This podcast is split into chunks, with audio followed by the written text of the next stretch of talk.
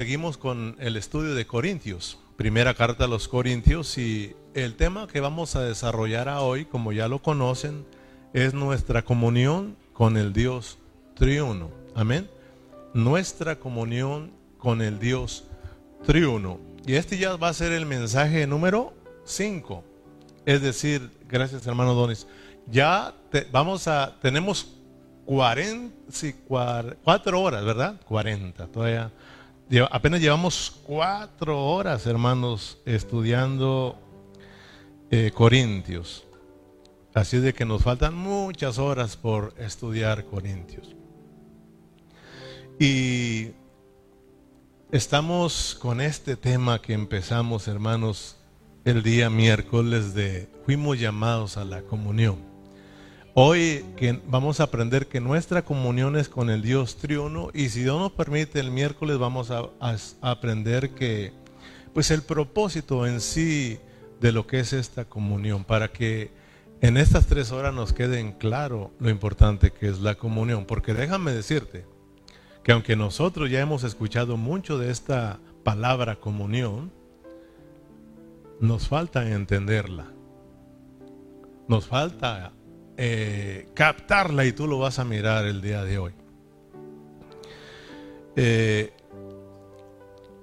yo, hermanos, cuando miraba el tema de nuestra comunión con el Dios triuno, fíjate bien, porque usted puede repetir conmigo el tema, pero ni siquiera se le causa admiración. Y yo cuando estudiaba yo le decía, Señor Jesús, Qué hermoso.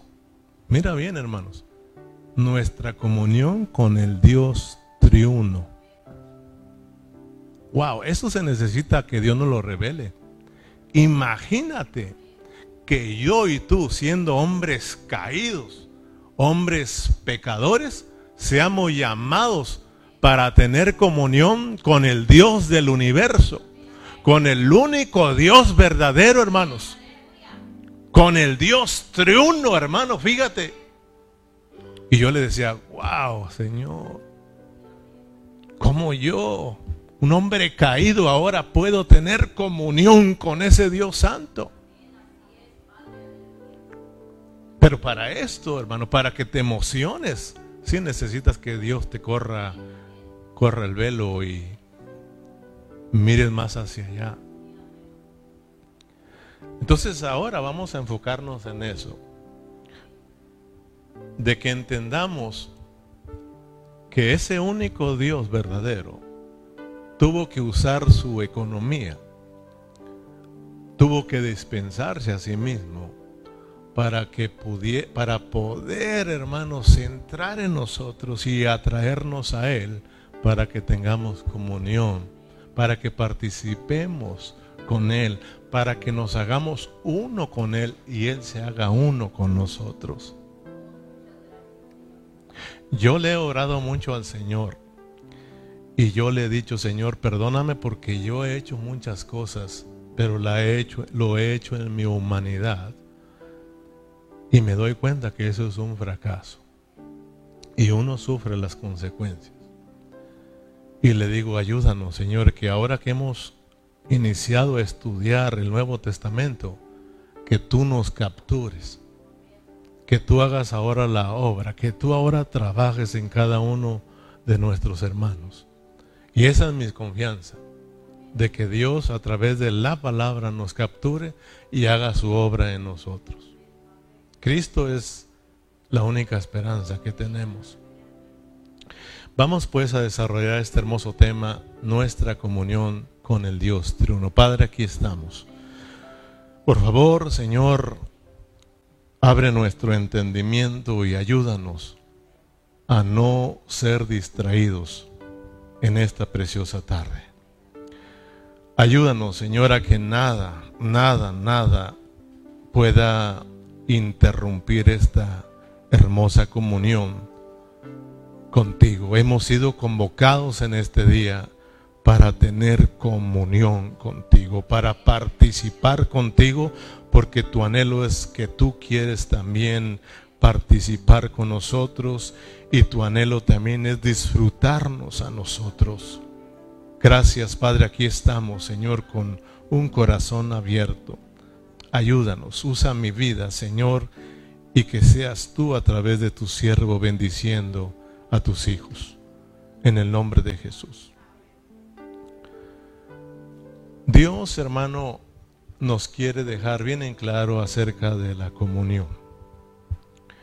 Lo importante que es que estemos nosotros aquí y disfrutemos a ese único Dios verdadero. Y que ese Dios verdadero nos disfrute a nosotros. ¿Sabes? Yo quiero preguntarte, ¿tú crees que ese Dios santo, ese único Dios verdadero, al estar reunidos aquí nosotros, aunque vengamos divisivos y aunque vengamos en nuestras carnalidades, ¿tú crees que ese Dios nos disfrute? Gracias a Dios, ¿verdad? Mira, gracias a Dios. Yo le decía gracias, Señor, porque entendiéndote a ti, aunque seamos como seamos, aunque tu iglesia esté toda dividida y con miles de problemas, tú nos disfrutas. Ahora ayúdanos a nosotros poderte disfrutar a ti porque nuestras carnalidades y nuestras divisiones y nuestros problemas a nosotros nos impiden que disfrutemos a Cristo. Dice la palabra que a la verdad Dios está dispuesto. ¿Sí o no? Él nos reunió, nos convocó para, para disfrutarnos. El problema no es Dios, el problema somos nosotros, que nosotros no venimos dispuestos. Entonces, hermanos, eh, Dios anhela que nosotros entremos en su disfrute.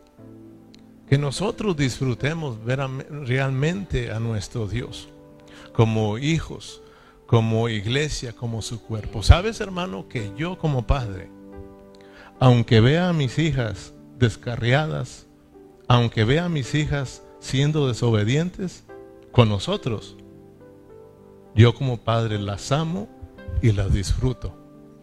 Y cuando nos reunimos en familia, no miro sus carnalidades ni sus problemas, sino el disfrutarlos, el estar juntos. Fíjate, Dios, hermano, eso soy yo. Ese eres tú, hermano, porque tú también disfrutas a tus hijos, sea como sean, estén como estén, hermano. Imagínate Dios, el verdadero Padre, al vernos a nosotros. Quiero decirte que aunque vengas todo divisivo, peleado, Dios anhela disfrutarte y Dios te disfruta y Dios se deleita en nosotros. Qué hermoso es Dios. Vamos a primero a los Corintios capítulo 1 versículo 4. Primera a los Corintios capítulo 1, vamos a leer versículo 4 al versículo 9. Cuando lo tengan, digan, ya lo tenemos. Dice la palabra, versículo 4. Gracias doy a mi Dios siempre por vosotros, por la gracia de Dios que os fue dada en Cristo Jesús. Porque en todas las cosas fuisteis enriquecidos en Él en toda palabra, en toda ciencia, así como el testimonio acerca de Cristo ha sido confirmado en vosotros, de tal manera que nada os falta ningún don, esperando la manifestación de nuestro Señor Jesucristo, el cual también os confirmará hasta el fin, para que seáis irreprensibles en el día de nuestro Señor Jesucristo. Fiel es Dios, léalo conmigo. Fiel es Dios, por la cual fuiste llamados a la comunión con su Hijo Jesucristo, Señor, nuestro Señor. Cuando nosotros decimos que fuimos llamados a la comunión con el Dios triuno, ustedes no me dejan mentir, que cuando decimos nosotros o expresamos esta palabra, el Dios triuno o la triunidad de Dios, para muchos cristianos esta palabra no es muy bien recibida. Y somos criticados. Y somos juzgados mal diciendo que nosotros al, al hablar de la triunidad de Dios, hablamos de tres dioses, de tres diferentes dioses. Yo ruego al Señor que si hay alguien aquí que piensa de esa manera o alguien que escuche este mensaje, preste atención por un momento, pero quite ese corazón duro para que Dios pueda ministrarle. Nadie puede hablar de esta comunión si no habla de la triunidad de Dios. O sea, no podemos hablar de la comunión con Dios si nosotros no hablamos del Dios triuno. Pero pastor, ¿dónde está esa palabra triuno? Cuando hablamos o decimos esta palabra triuno, triunidad, la usamos nosotros para darnos, para explicar pues que Dios tuvo que pasar por un proceso. Ese único Dios verdadero tuvo que pasar por un proceso que eso se llama la economía de Dios o su dispensación para poder entrar con nosotros y nosotros hacernos uno con Él y Él con nosotros. Esto es comunión y podamos participar de su vida. O sea, no podemos hablar de la comunión sin pasar por alto el Dios triuno. La palabra nos habla de Dios como el Padre, la palabra nos habla de Dios como el Hijo y la palabra nos habla de Dios como el Espíritu Santo. ¿Son tres dioses acaso? Es un solo Dios verdadero, hermano. Dios nos libre de andar sacando otros dioses. Es un solo Dios verdadero, pero que este único Dios tuvo que usar su economía, su dispensar para poder entrar y llegar a la humanidad, para hacerse uno con nosotros y nosotros uno con Él. Esto es comunión. Amén, hermanos. Es muy importante, te decía, que prestemos atención a este asunto de la economía de Dios. Muchos hermanos no saben qué es la economía de Dios. Espero que ustedes sí sepan. Si yo les preguntara a ustedes, hermanos, háblanos de la economía de Dios, ¿usted lo sabría explicar? Si yo le hablo a mi patrón que no es cristiano y le hablo de su economía, él me va a explicar su economía. Tú sabes que nosotros producimos huevos. O sea, no nosotros, sino las gallinas. O sea, en nuestra compañía tenemos gallinas ponedoras y lo que hacemos es hacerlas que produzcan huevo. Para que ese huevo pueda llegar hasta todas las personas. Pero para eso hay un plan. Para eso hay una economía. Para que mi patrón con sus eh, con los huevos, se oye mal, ¿verdad? Pueda llegar y poder y que todos nosotros podamos participar. Pues Dios tuvo un plan. Dios cuando estaba solo en la eternidad pasada tuvo un plan. ¿Y cuál era ese plan, hermano? De él poder tener un pueblo, mucha gente, pero en la cual él pudiese darse como vida, pudiera llegar como vida a toda la humanidad para que todos juntos pudieran expresar la vida de Dios, pudieran vivir la vida de Dios.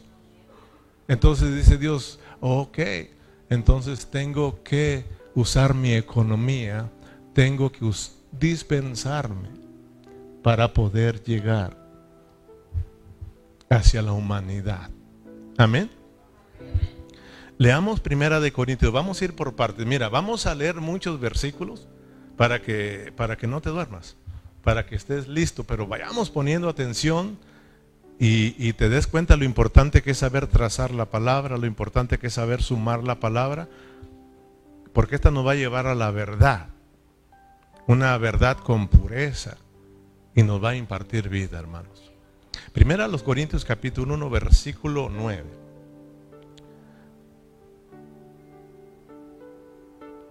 ¿Lo tienes? Regresemos al versículo 9. Ahí estamos en primero los Corintios. Dice el último versículo, fiel es Dios, o sea, de los que leímos el último que es el 9, fiel es Dios por la cual fuiste llamados a la comunión con su Hijo, Jesucristo nuestro Señor. Fíjate, ¿cuál es nuestro tema? No te desenfoques de ahí. ¿Cuál es nuestro tema? Fíjate, fíjate qué elevado es esto, ¿eh? Nuestra comunión con el Dios triuno. Entonces fíjate Pablo lo que está diciendo en el versículo 9. Dice que fuimos llamados por quién? Dios es fiel, ¿verdad? Por el cual fuiste llamados a la comunión con su Hijo. O sea, aquí tenemos a Dios el Padre porque tiene un hijo, ¿no? A la comunión con su hijo. Entonces nos están presentando a Dios como el Padre. Dios nos llama, es Dios diciendo, hey, yo los estoy llamando a la comunión con mi Hijo Jesucristo.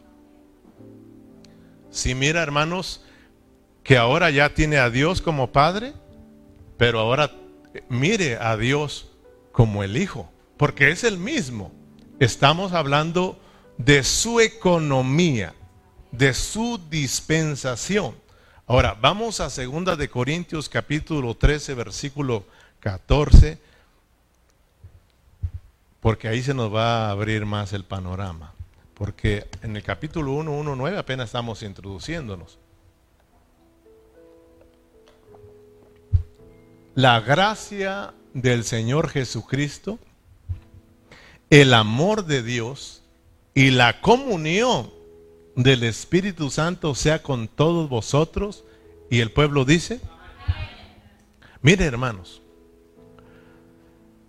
ahora el apóstol Pablo cambió, ¿verdad?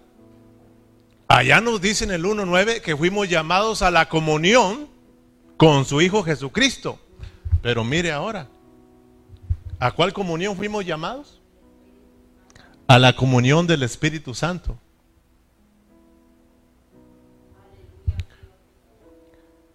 Primeramente, miremos que Dios el Padre nos llama, amén, a esta comunión.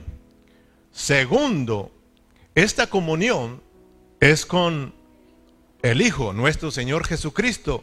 Y en tercero, la comunión de el Señor Jesucristo se vuelve nuestra comunión con el Espíritu Santo. Si te das cuenta, qué bonito, hermano. Si nosotros eh, sumamos, como te decía, si nosotros sumamos la palabra del Señor, si nosotros sumamos estos versículos que, que acabamos de leer, vamos a sacar un resultado, vamos a sacar una verdad 100% bíblica y la verdad será que fuimos llamados a la comunión con el Dios triuno. O sea, lo siento por los hermanos que no pueden captar esto y que les molesta que hablemos de la triunidad de Dios. Lo siento mucho y más sobre los hermanos de solo Jesucristo, solo Jesús. Ellos tienen el problema de no entender esto. Pero ¿cómo explicarán ellos que el, Señor Jesucristo llegó adentro de ellos? Aprendimos que si, que si Dios se queda en su grandeza, ¿cuándo vamos a tener comunión con ese Dios, hermano? Por eso por eso, hermano, yo le daba gracias a Dios nuestra comunión con el Dios triuno. Yo decía, wow, lo que tuvo que hacer Dios para llevarnos, para atraernos a Él y nosotros y Él ahora seamos uno. Fíjate, hermano, que ahora nosotros somos parte de la triunidad de Dios. Esto es terrible, hermano. Esto cuando lo entiendes no te deja a ti estar callado, hermano. Y olvídate de tus pequeñeces, olvídate de tus carnalidades y pleitos y problemas, hermanos, y niñadas. Dios por su palabra dice que nosotros somos parte del Dios triuno, aleluya. Por lo que Él hizo, no por lo que nosotros hagamos. Él usó su dispensación, su economía, para poder llegar a nosotros y nosotros podemos llegar a Él. Y un día se va a cumplir, un día estaremos totalmente unidos a Él y llenos de la vida de Él, expresándolo y representándolo por toda una eternidad. Fíjate, esa es nuestra esperanza, que un día todos los cristianos vamos a estar juntos. Ahorita te fijas que no podemos, pero un día se podrá, porque Dios lo prometió y lo cumplirá. Dios lo dijo y lo hará, hermanos. Un día estaremos por toda una eternidad con el Señor y ya no va a haber ni grandes, ni pequeños, ni feos, ni bonitos, ni apostólicos, ni pentecostales. Vamos a hacer todo la nueva Jerusalén. Aleluya, hermanos. Entonces te decía, hermanos, si nosotros sumamos, como dice el Salmo 119, 160, ¿verdad? Que la suma de tu palabra es la verdad. Fíjate, hay que aprender, hermano, sumar. Y entonces vamos a sacar la verdad 100% bíblica. Por ejemplo, Dios el Padre nos llama a la comunión. Ya lo leímos. Primera de los Corintios 1.9. Ese versículo lo pones más, porque vamos a, a sumar más. Nuestra comunión es con su Hijo Jesucristo. Más nuestra comunión es con el Espíritu Santo el resultado, ¿cuál es? ¿Con quién es nuestra comunión? Así de sencillo, hermano. ¿Para qué complicarnos la vida? Solo resta tener un corazón abierto y humilde para entender a Dios. Amén. Pero no despeguemos nuestros ojos de Cristo. Aunque tenemos al Dios Padre, al Dios Hijo y al Dios Espíritu Santo, no despeguemos nuestra vista de Cristo. Cristo es el centro de nuestra comunión. Cristo es el centro de la economía de Dios. Cristo es el centro. Por eso no lo pusieron ni arriba ni abajo. Está el Padre, está el Hijo y está el Espíritu Santo. Ahora, usted si le está leyendo y dice, espérese, espérese, espérese, momento. En el 14 que leyó, pastor, en 2 de Corintios 13, primero está el Hijo. Primero está el Hijo. La gracia de nuestro Señor Jesucristo. Y luego el amor de Dios y la comunión del Espíritu Santo. Pero es tan sencillo entender que lo que Pablo está tratando es el tema de nuestro Señor Jesucristo. El tema de la cruz el tema de la centralidad de la economía de Dios, que es Cristo. Por eso ponen primero a Cristo, a Cristo, a Cristo. ¿Me explico, hermanos? Solo se necesita un corazón humilde para entender el hablar de Dios. Cristo es el centro. Mira, si nosotros quitamos a Cristo del centro, nos perdemos. Nos vamos a perder. Y si lo quitamos es porque vamos a poner otra cosa nuestra ahí. Y es donde nosotros estorbamos. Estorbamos la comunión. Dañamos el cuerpo de Cristo. Dañamos la vida de la iglesia por quitar a Cristo y poner otra cosa. Y ahorita vas a ir viéndolo, hermano.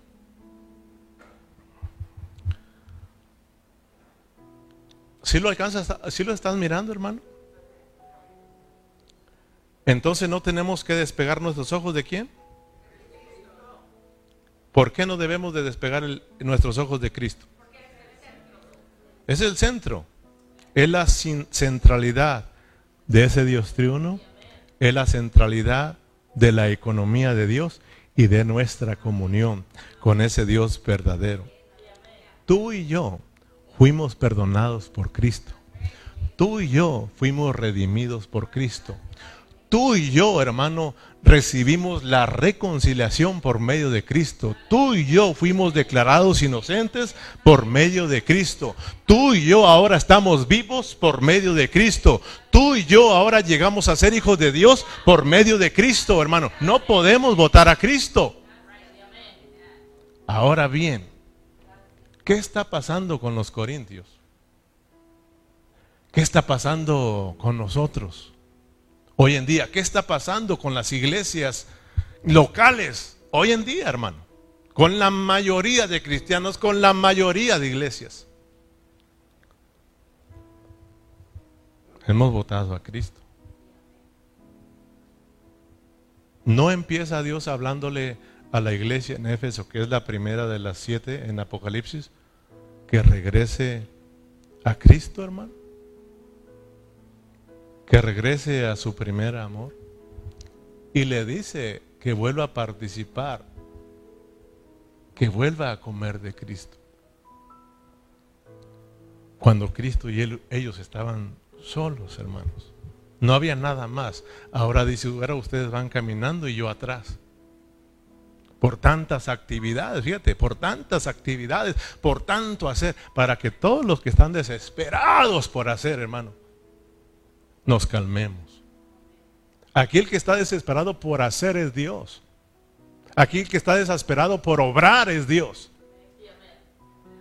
Y nosotros tenemos que estar tranquilos, anhelando, comer, participar, llenarnos de Él, para que sea el obrar de Dios en nosotros. Sabes que en este tiempo yo estoy desesperado por hacer algo y Dios me dice, cálmate. Bueno, aquí me estoy tranquilo. De verdad, hermano. Dios en los silencios está tratando cada vida y cada corazón. Dios me dice, recuérdate lo que estoy haciendo. Estoy preparando a mis vencedores porque vengo pronto.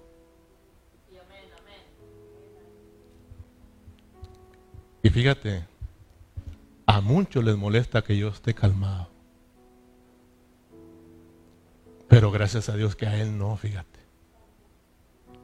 Y Pablo dijo, uh, Dios nos guarde de querer agradar a los hombres antes que a Dios. ¿Cuántos de ustedes no quisieran verme a mí activo, haciendo y deshaciendo?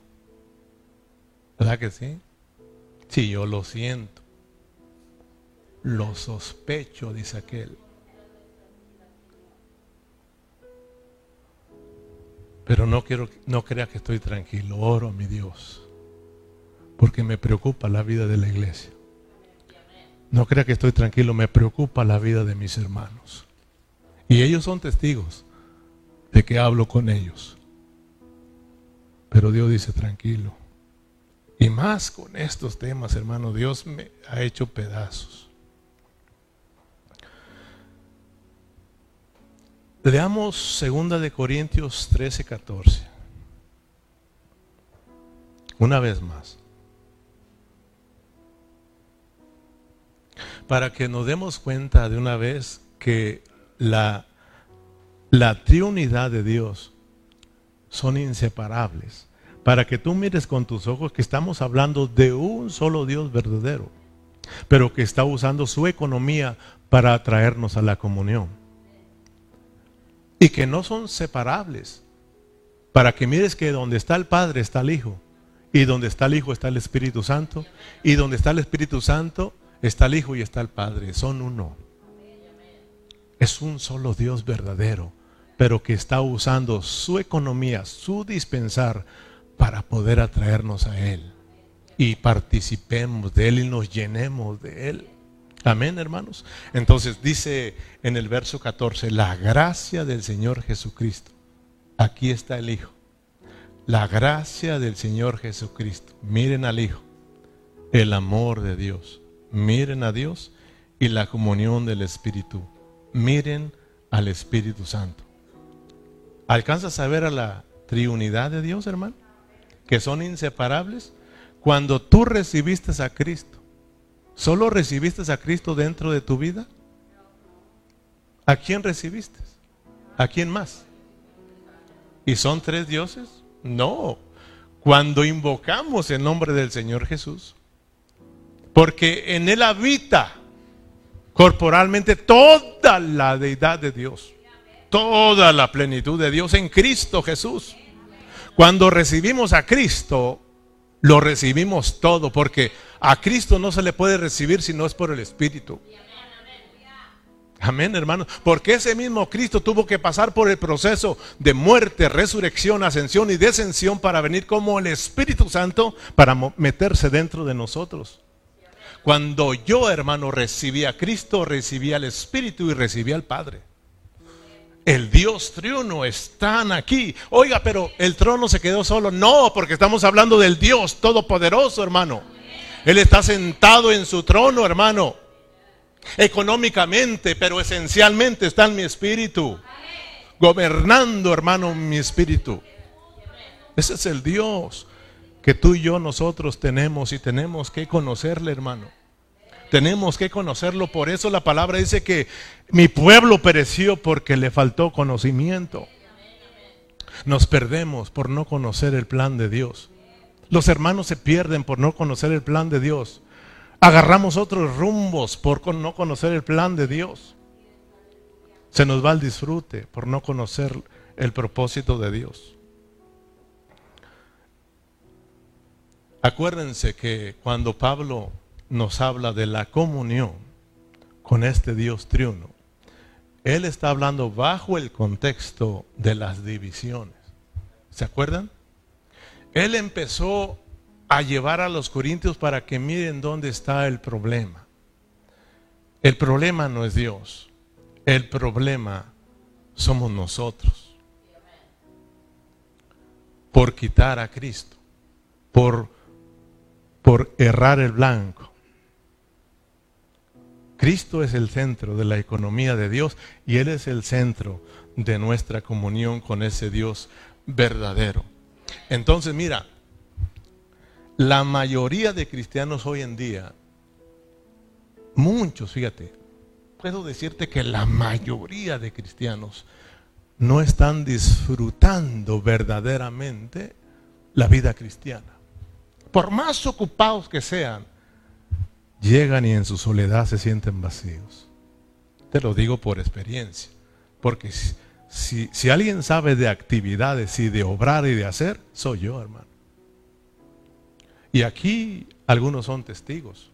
Berna anduvo conmigo, donde en un solo día evangelizamos a todo Nayarit. Fíjate, en un solo día evangelizamos a todo el estado de Nayarit.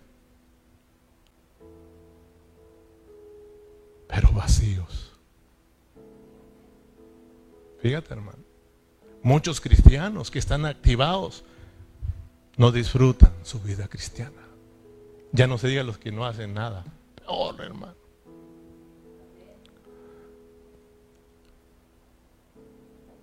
Hay cristianos que han perdido el sabor a la vida de iglesia. La vida de iglesia es, no sé, hermano, eh, buscan cada excusa para no estar en la iglesia. Esto se debe a que han perdido su enfoque. No han entendido lo que es la comunión con el Dios triuno. No han entendido la economía de Dios, hermano. Y déjame decirte, hermano, no solamente en todas las iglesias, en todo el cristianismo aquí entre nosotros, en cada iglesia local aprendimos que están las divisiones. Para muestra un botón, Corintios, pero Corintios es un reflejo para nosotros aquí en Burlington y en otras localidades. Dios se lo dijo a Juan para que lo entienda Pedro, se lo dijo a Pedro para que lo entienda Juan. Amén, hermanos. Pero aquí entre nosotros, muchas de las veces venimos a esta reunión divisivos.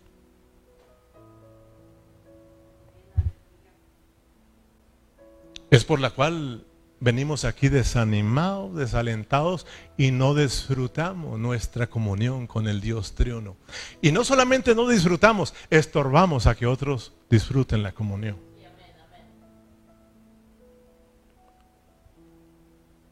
Venimos, hermano, con nuestros pensamientos en otras cosas. Eso ¿No es quitar a Cristo, hermano? O sea, el centro de esta reunión, el centro de esta convocatoria, el centro de esta celebración, ¿quién es? ¿Y por qué nosotros estamos pensando en el trabajo? ¿Y por qué nosotros venimos peleados? ¿Y por qué nos sentimos mal con cualquier cosa, hermano? Cuando venimos divisivos, cualquier cosa nos molesta al llegar aquí a la reunión. Nos molesta cómo viene cambiado el hermano. Nos molesta cómo nos abrazaron. Nos molesta cómo toca aquel. Nos molesta todo, hermano. Esto es debido a que yo vengo dividido en mi ser interior, hermano. Y no solamente me pierdo mi comunión con Dios, sino que estorbo para que Dios se mueva y todos podamos tener comunión, hermano. Dígame si o no. A veces entre nosotros venimos peleados con la mujer, hermano, desde nuestra casa. Venimos echando pleito por el camino. Hay unos que dicen, ahí nos miramos en la iglesia. Vente tú y allá nos miramos. Pues yo los he mirado. A veces antes de entrar aquí estamos echándonos un round, una troca. Espérate, vamos a entrar a la iglesia. Regresando, seguimos. Y entramos con la cara de yo no fui. Del guante y beso con la esposa y la esposa con el peso, el esposo. Pero llegando a la casa, ah, seguimos aquí. ¿Verdad? Y por eso estamos aquí. A veces las hermanas no quieren irse, no porque les está gustando el servicio, no quieren irse porque están viendo al hermano con sus manos levantadas. Y serio, calmado, no está peleando. No quieren que se pare, hermano. Porque saben que al irnos a la casa sigue el pleito, hermano. Y luego le echamos la culpa a que está fuerte la música, a que no saben tocar, cantan re feo, y que las hermanas, y eh, eh, sacamos un mil de pretextos, pero no te das cuenta que tú eres el problema vienes divisivo. Has quitado a Cristo de tu mira. Me estoy explicando, hermano. Oh, hermano, alégrate. Hermano, alégrate. Alégrate, hermano. Los hermanos vinieron aquí con un solo propósito, Cristo. Los hermanos, si tocan feo, están haciéndolo para Cristo. Los hermanos, si te abrazaron fuerte, lo hicieron porque quisieron abrazar fuerte a Cristo, hermano. ¿Por qué te ofendes? Todo esto es por Cristo, hermano. Si en un hermano me ofende, es porque todos queremos seguir a Cristo.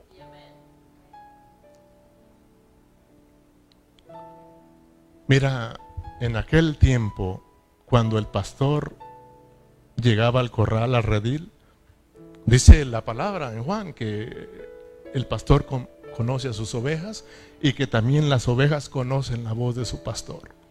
Cuando el pastor se acercaba a ese redil, todos los conocían, todas las ovejas. Y él abría, dice que abre el puertero y le sigue. O sea, él traía un palo, ¿verdad? Y él eh, tumbaba la cerca porque no había puertas como nosotros en este tiempo, que con un control remoto las abres. A nosotros nos tocó quitar las, las piedras y volverlas a colocar. Esa era la puerta. En aquel entonces el pastor llegaba y las tumbaba y abría una puertita. Imagínate todas las ovejas. Al salir, cómo se golpeaban, hermanos. Y ninguna se quejaba de que aquella oveja la puchó, claro que le dolía, pero ella decía, pero todos queremos seguir al pastor, todos queremos ser alimentados, todos queremos ser cuidados por nuestro pastor. ¿Qué importa el aventón? ¿Qué importa el golpeo, hermanos? Entendamos que todos estamos aquí por Cristo, hermano. No, no me invitaron a mí. ¿Qué importa, hermano? Si no te invitaron es para Cristo y si te invitaron es para Cristo, hermano. Pero te das cuenta que nosotros somos el problema, hermano. Y eso nos roba nuestra comunión con Cristo. Eso estorba y estorbamos a todo mundo. Estorbamos la comunión, hermano. Y no guardamos la unidad que Dios tanto anhela ver en nosotros. Por eso te digo, alégrate hermano, alégrate, alégrate, cambia, cambia tu cara hermano. Cambia tu cara. Alégrate porque hay hermanos que vienen tan divisivos que nada los alegra, hermano, nada los alegra. Hasta un chiste se avienta el pastor y ni el chiste le gustó. Y luego salen diciendo, pastor, ni cuente chistes. Fíjate, uno dice, ni mi chiste le gustó al hermano. Nada le, nada le parece bien, todo, todo le afecta, hermano. Y él anda poniendo, todo, todo está mal. Pero ahora escuchemos a Dios. Dios nos dice, no, tú, tú vienes con problemas internos. ¿Alguien dice amén? Leamos una vez, segunda una vez más segunda de Corintios 13, 11. Pero fíjate, hermano, Pablo está hablando de nuestra comunión con el Dios triuno bajo el contexto de qué? ¿Bajo el contexto de qué? ¿De qué está hablando? ¿Bajo el qué contexto está hablando? De la comunión, de las divisiones. Fíjate cuando, cuando Pablo nos dice en el versículo 14 que leímos, la gracia del Señor Jesucristo, el amor de Dios y la comunión del Espíritu Santo sea con todos vosotros. Amén. Fíjate bajo qué contexto. Lo mismo que al principio en el capítulo 1 de Primera a los Corintios. Vamos a leer del versículo 11. Por lo demás, hermanos. ¿Qué dice, hermanos? ¿Por qué cree que le estoy diciendo gózate, hermano? Porque hay hermanos que no tienen gozo. Porque vienen qué? Todos divisivos, hermano. Pero al escuchar que fuiste llamados a tener comunión con el Dios triuno, ahora entienda que el centro de esa comunión es Cristo. Y usted diga, sea sincero, realmente he despegado mis ojos de Cristo. Y entonces vuelva al gozo de su Señor, hermanos. Volvamos al disfrute de la vida, hermano. La salvación ya no la pierdes, pero el disfrute de Cristo sí, hermano. Entonces Pablo dice, oh mis hermanos, hermanos, por lo demás, tengan gozo, perfeccionados, consolados, sed de un mismo sentir y vivir en paz. Y el Dios de paz y de amor estará con vosotros. Si te das cuenta, si lo mismo que en el capítulo 1, ahorita vamos a regresar, ¿eh? Solo que aquí ya está avanzado. Ya, hermanos, gócense. Gocémonos, hermano. Mira, voltea y dile, ya, hermano, gózate.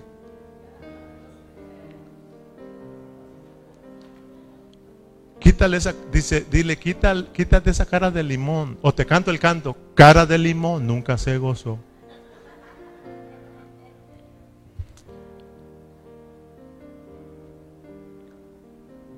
Oh, hermano. Versículo 12.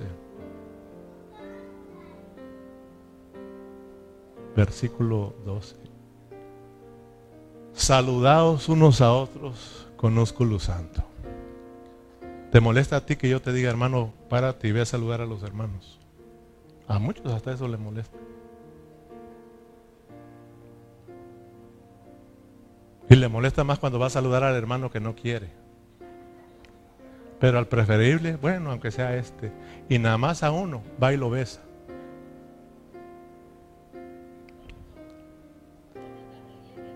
Todos los santos os saludan, versículo 14.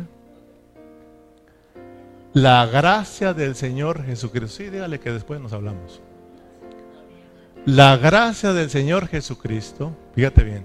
¿Ya lo viste, hermanos?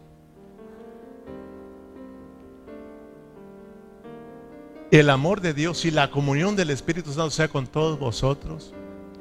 Amén.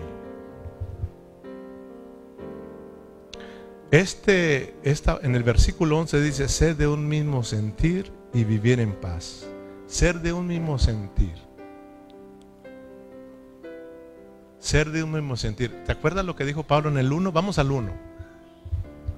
Al 1.9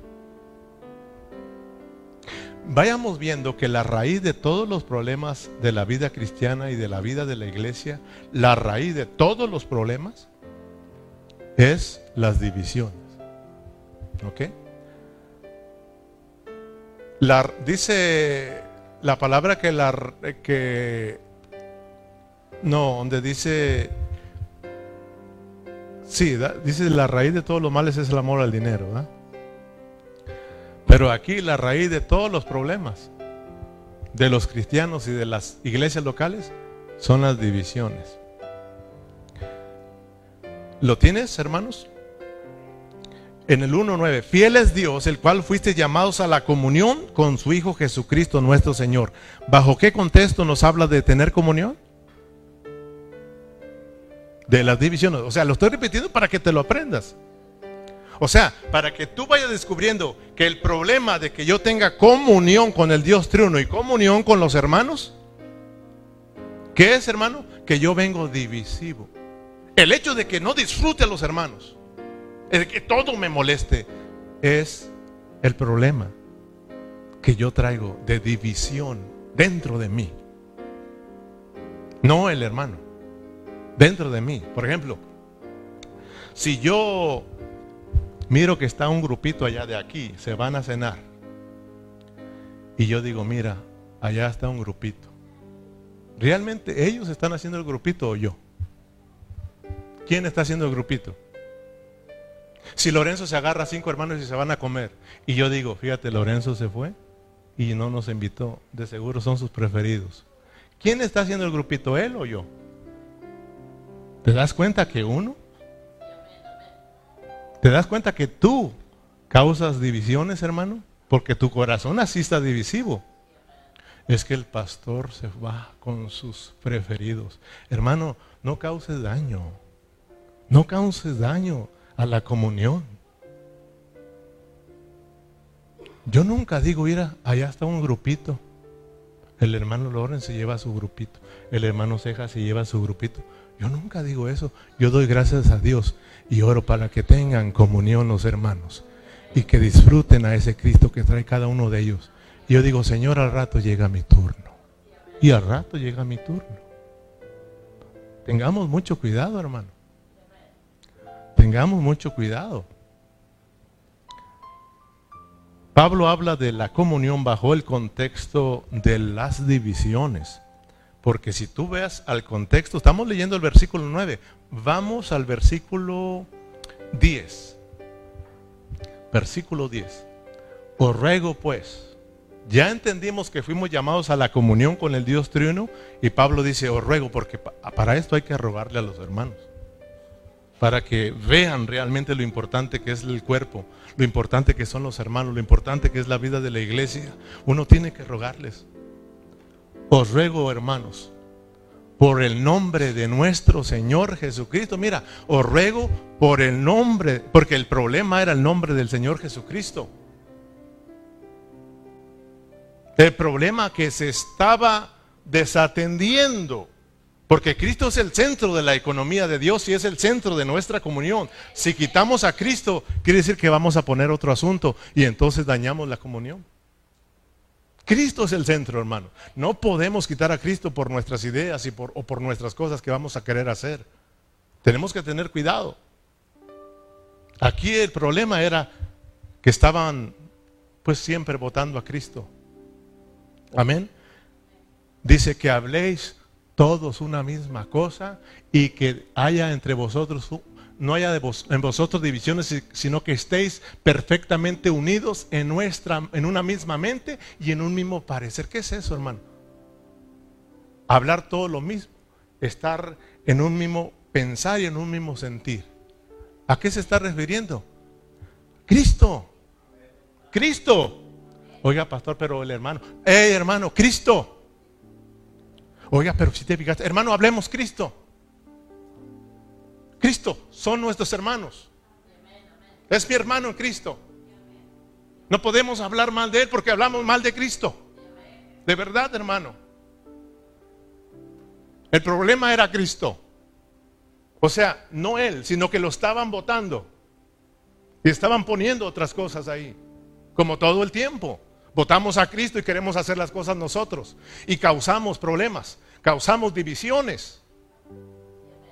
Pongamos nosotros a platicar y por estar hable y hable y hable, cuando menos acordamos ofendemos a los hermanos. Pero cuando estamos hablando de Cristo y de Cristo, de Cristo, nos edificamos. Nos llenamos de vida, hermano.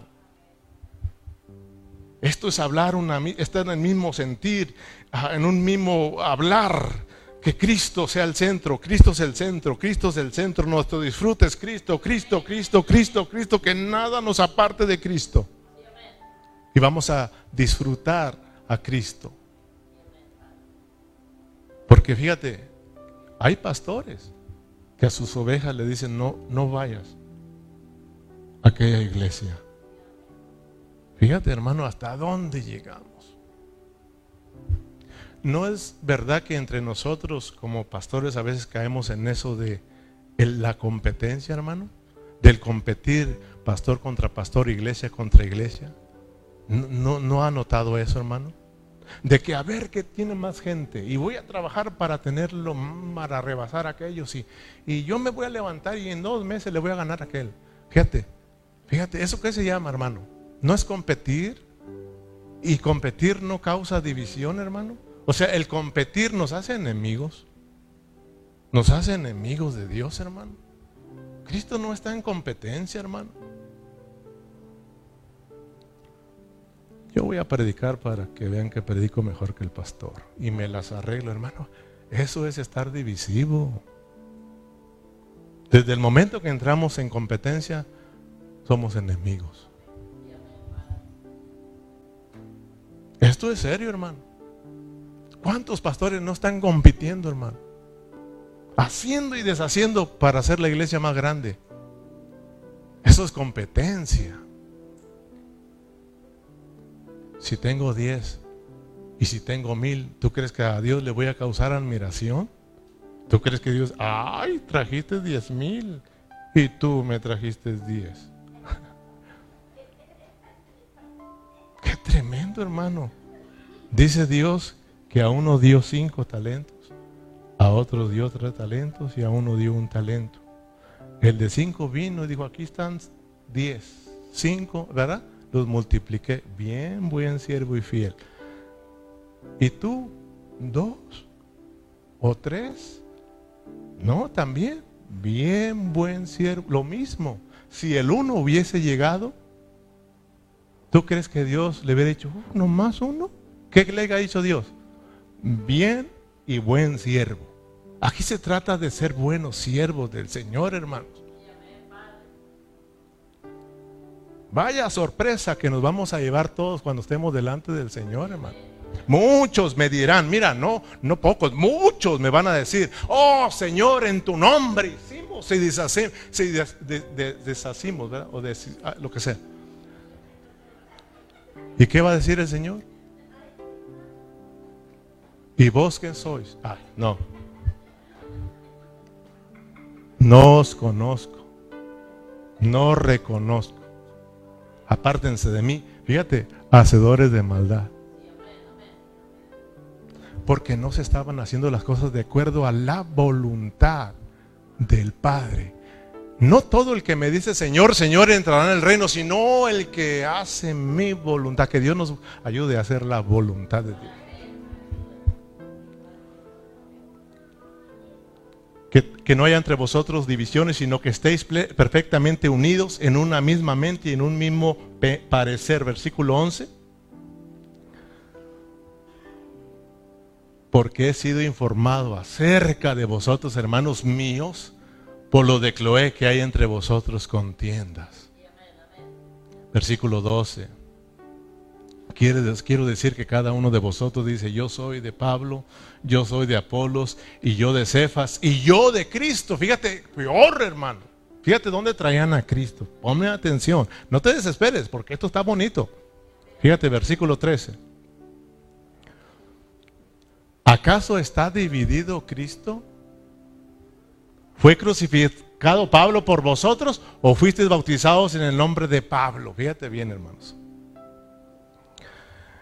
¿Cuántos están captando el mensaje de Dios?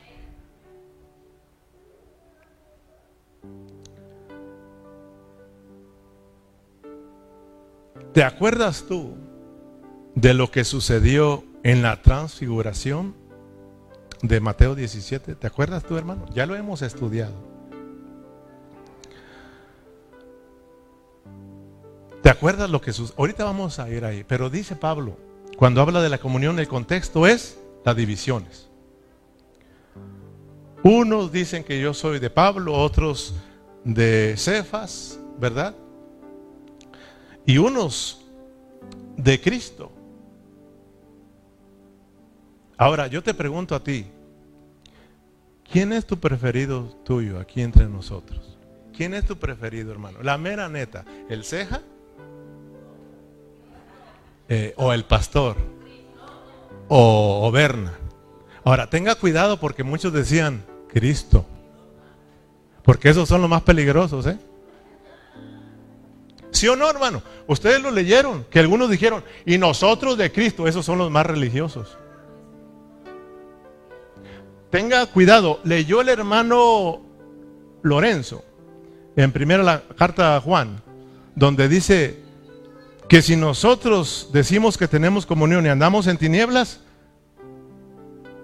somos mentirosos, ¿ok? somos religiosos. Pablo dice, algunos dicen, nosotros somos de Cristo.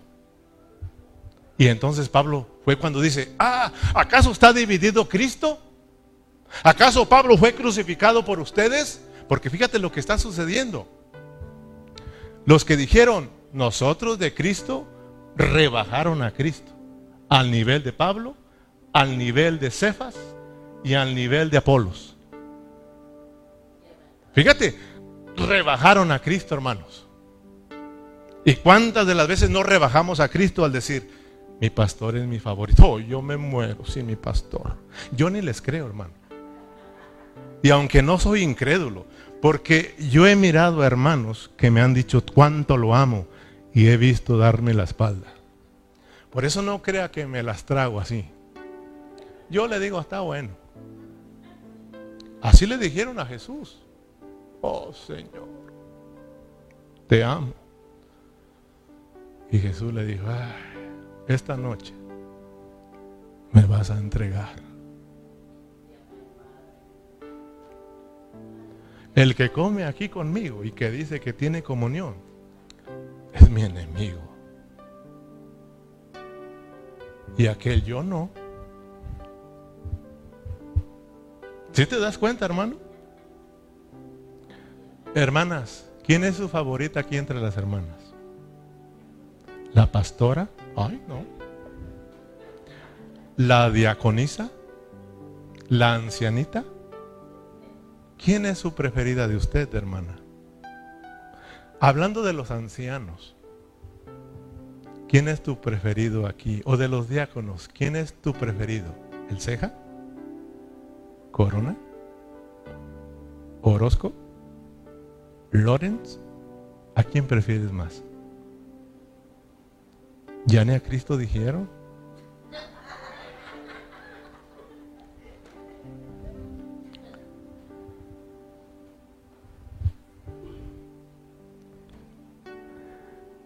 Y unos dijeron, y nosotros de Cristo. Les decía, ¿recuerdan lo que sucedió en Mateo 17? Vamos allá y vamos a ir cerrando. Porque esto está bueno y voy a seguir, ¿ok? El miércoles, si Dios nos presta vida. Yo que más quisiera traerles una predicación bien bonita, hermano, pero bien leudada, solo para motivarles, hermanos. Así aunque se vaya bravo, que se vaya tocado por Dios. Fíjate, hermano, pero presten atención, por favor. Tengamos mucho cuidado. Acuérdense, yo soy, oigo entre vosotros que hay divisiones, porque uno dice que es de Apolo, de Cefas, de Pablo, y otros dicen que son de Cristo. ¿Acaso Cristo está dividido, hermano? O sea, fíjense lo que está diciendo Pablo. Ustedes han traído a Cristo abajo. Lo han hecho igual. Cuando Él tiene que ser el primero, tiene que ser en todos y sobre todos. Fíjate, hermano, Cristo tiene que ser sobre todo. Él es la cabeza, hermano. No podemos traerla abajo, hermano. Y a veces así traemos a Cristo. Y por eso andamos como cristianos con muchos problemas. Y en la vida de la iglesia con muchos problemas. Primer problema, divisivos. Empezando con nosotros con nosotros mismos, divisivos internamente. Ahora, Mateo 17, 1, vamos a irnos rápido para ir cerrando. Seis días después Jesús tomó a Pedro, a Jacobo y a Juan, su hermano, y lo llevó aparte a un monte alto. Versículo 2. Y se transfiguró delante de ellos y resplandeció su rostro como el sol y sus vestidos se hicieron blancos como la luz. Y aquí que le aparecieron Moisés y Elías hablando con él. Entonces Pedro dijo, fíjate bien, ¿eh? entonces Pedro dijo a Jesús, Señor, bueno es para nosotros que estamos aquí, si quieres, hagamos aquí tres enramadas, fíjate, una para ti, otra para Moisés y otra para Elías. Fíjate, fíjate, cómo está hablando el Señor para que mires lo que a Dios no le agrada, que traigamos a Cristo abajo entonces vas a mirar que se mete Dios, porque no le gusta este hablar. No es el pensamiento de Dios, no es el hablar de Dios, y Dios interrumpe a Pedro. Fíjate lo que dice. Mientras aún hablaba, una nube de luz le cubrió y aquí una voz desde la nube que decía, este es mi, hijo amado en quien tengo complacencia, a él oíd. ¿Qué estás opinando? A él oíganlo porque Él tiene la preeminencia. Él es el centro de la economía, no es Moisés ni son los profetas. Cristo es el centro de todo. Y Él merece la preeminencia en todo. Fíjate hermano. Cristo es el centro de nuestra comunión. No permitas que nada del mundo nos aparte de Cristo, hermano. Concentra tus pensamientos en Cristo, déjalos, el trabajo, déjalo, tus problemas, deja, métete con Cristo, si no te pierdes la comunión y estorbamos en esta comunión. Tú te estás durmiendo, hermano, porque no sé dónde, dónde andas, hermano. Pero esto no es para que te duermas, hermano. Mi esposa es testiga ahora. Mi hijo, tu café, ya te lo calenté tres veces. Hija, es que ah, está bonito esto. Caliéntamelo la cuarta, hombre. No estorbes esta comunión. Fíjate lo que, lo que sucedió, por eso yo oro, Señor, ábrenos los ojos. Fíjate lo que sucedió con los discípulos ahí. Cuando se mete el Padre y interrumpe y los vuelve a su lugar. Al oír esto, los discípulos se postraron sobre su rostro y tuvieron gran temor. Fíjate hermano, cuando uno tiene revelación de lo que es esta comunión, y tú sabes que vienes divisivo, yo sé que vengo divisivo hermano, y cuando Dios me abre los ojos no me queda otra más que humillarme. Humillarme y caer a sus pies y decirle perdón. Esto hicieron los discípulos. Cayeron postrados. ¿Y qué pasó, hermanos? Tuvieron gran temor. Debemos tener temor en quitar a Cristo. Debemos tener temor en hablar mal de los hermanos. De verdad hay hermanos que no tienen temor, abren su boca y escupen veneno, hermano. Devorando al hermano. Y mucho más cuando no está presente, hermano. Eso es falta de respeto. Hablar de un hermano cuando no está presente. A ver, habla cuando esté presente. Hablemos de él cuando está él presente. Pero cuando no está, oh hermano, nos damos gallo. Hasta se mete el otro y el otro y lo devoramos. ¿Y sabes qué estamos haciendo? Devorando a Cristo. Y no solo eso, te estás devorando a ti mismo. Somos miembros, hermano. Que Dios nos abra los ojos para que podamos caer postrados y tener temor de Dios, hermano. Yo les pregunto a ustedes, fíjate, Dios se molestó, hermano, porque trajeron a, a Cristo, lo pusieron en el mismo nivel de Elías y los profetas. ¿Qué pasó, hermano, con la iglesia en Corintio? No tenían el mismo pensar, quitaron a Cristo, hermano. Tenemos que tener cuidado, Cristo es el centro. Yo te pregunto a ti, ¿acaso Moisés es mayor que Cristo? ¿acaso los profetas son mayores que Cristo? ¿Sí tú sabes por qué no son mayores? Porque tanto Moisés, Moisés representa la ley. Los profetas, eh, ¿cómo va? Moisés representa la ley y Elías, porque son Elías, ¿verdad? Elías representa a los profetas, ahora sí. Moisés, hagamos una enramada para ti, para Moisés y para Elías. Y entra la voz de Dios, hey, él es mi hijo amado. Y a mí nadie me complace. Me complace mi hijo. Si quieren complacerme, a Él. Escuchen. Porque Él es mayor que Moisés y mayor que Elías. No lo rebajen. Hermano, no rebajemos a Cristo. ¿Sabes? ¿Qué hacía Moisés a través de la ley. Ellos daban testimonio de Cristo. La ley daba testimonio de Cristo. O sea, la ley es una sombra de Cristo. Cristo es la realidad de la ley. ¿Qué hacían los profetas? También hablaban de Cristo y profetizaban acerca de Cristo, hermano. Daban testimonio de Cristo. Pero, ¿quién es Cristo, hermano? Cuando Cristo llegó, cuando Cristo llegó, Él reemplazó la ley y los profetas. O sea, Cristo es el cumplimiento de la ley y de los profetas. Ahora Cristo es la nueva ley de vida en Cristo Jesús y ahora Cristo es el hablar divino de Dios. Dice Hebreos que Dios ahora nos habla por su Hijo. Él es el testimonio de ese Dios verdadero, Cristo, hermanos. Dios dice, no me traigan a Cristo. Alguien me quiere agradar. Cristo, Cristo, porque Él tiene la preeminencia en todas las cosas, hermanos. Oh, qué tremendo es esto, hermanos.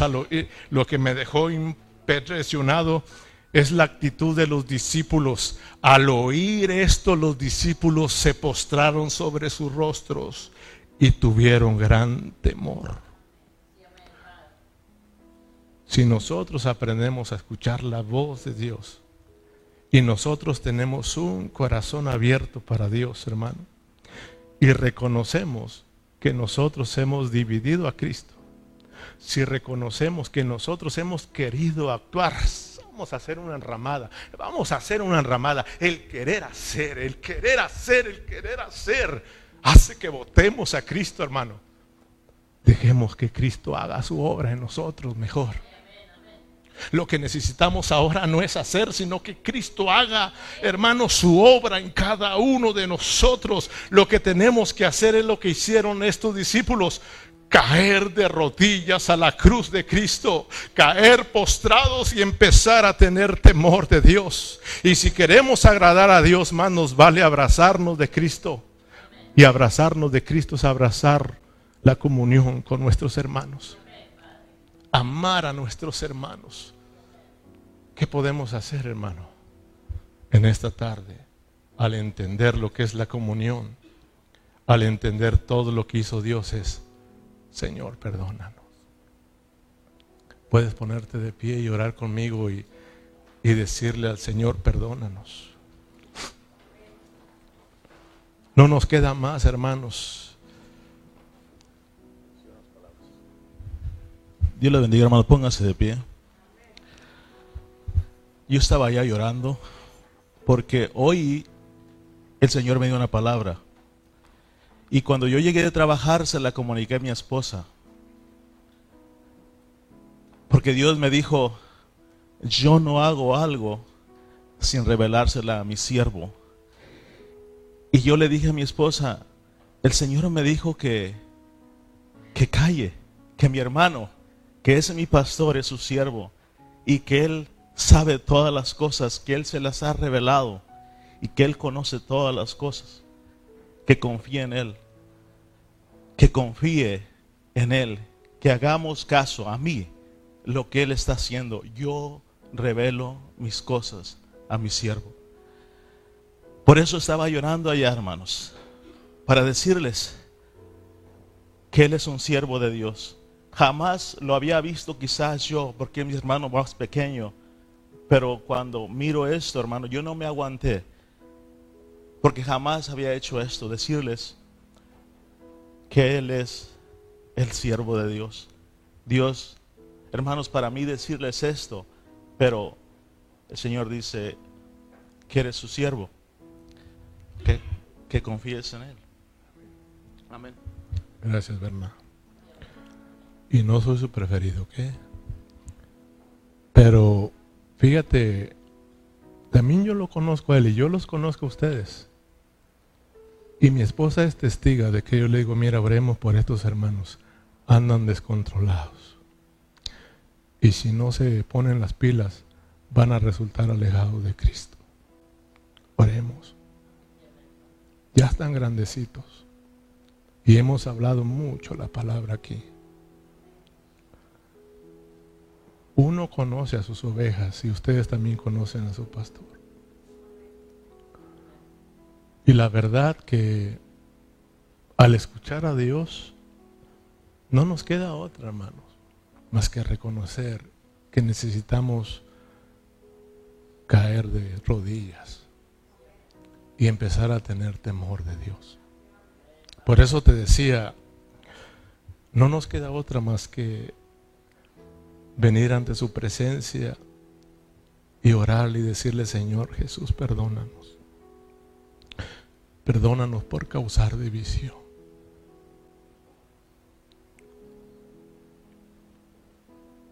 Empezar con nosotros primero. Señor, ¿cuántas veces no he ido a ese lugar divisivo? Ahora entiendo por qué a veces las cosas no me gustan y ni yo mismo me aguanto. Traigo problemas. Te he rebajado. Te he rebajado a mi mismo nivel creyendo que haciendo yo las cosas van a mejorar. Entonces de verdad tenemos que orar y decirle, Señor, perdónanos. Perdónanos por tener un corazón que no va de acuerdo al tuyo, por tener un diferente pensar que mis otros hermanos, un diferente sentir que mis otros hermanos. Perdóname, Señor, porque preferidos. La verdad es que tenemos preferidos en la iglesia. Perdónanos por rebajarte a nuestro mismo nivel. Señor, ayúdanos a guardar la unidad. Tu palabra nos dice que debemos de guardar la unidad.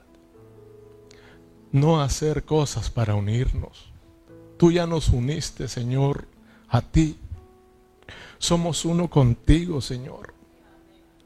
Gracias porque ese Dios grande y maravilloso tuvo que usar su economía, su dispensar para poder acercarse a nosotros y no solo acercarte, Señor, sino meterte en nosotros para que nosotros fuéramos parte tuya y nosotros parte ser tú ser parte nuestra. Esta es comunión, Señor, y nos llenemos con tu vida, Señor.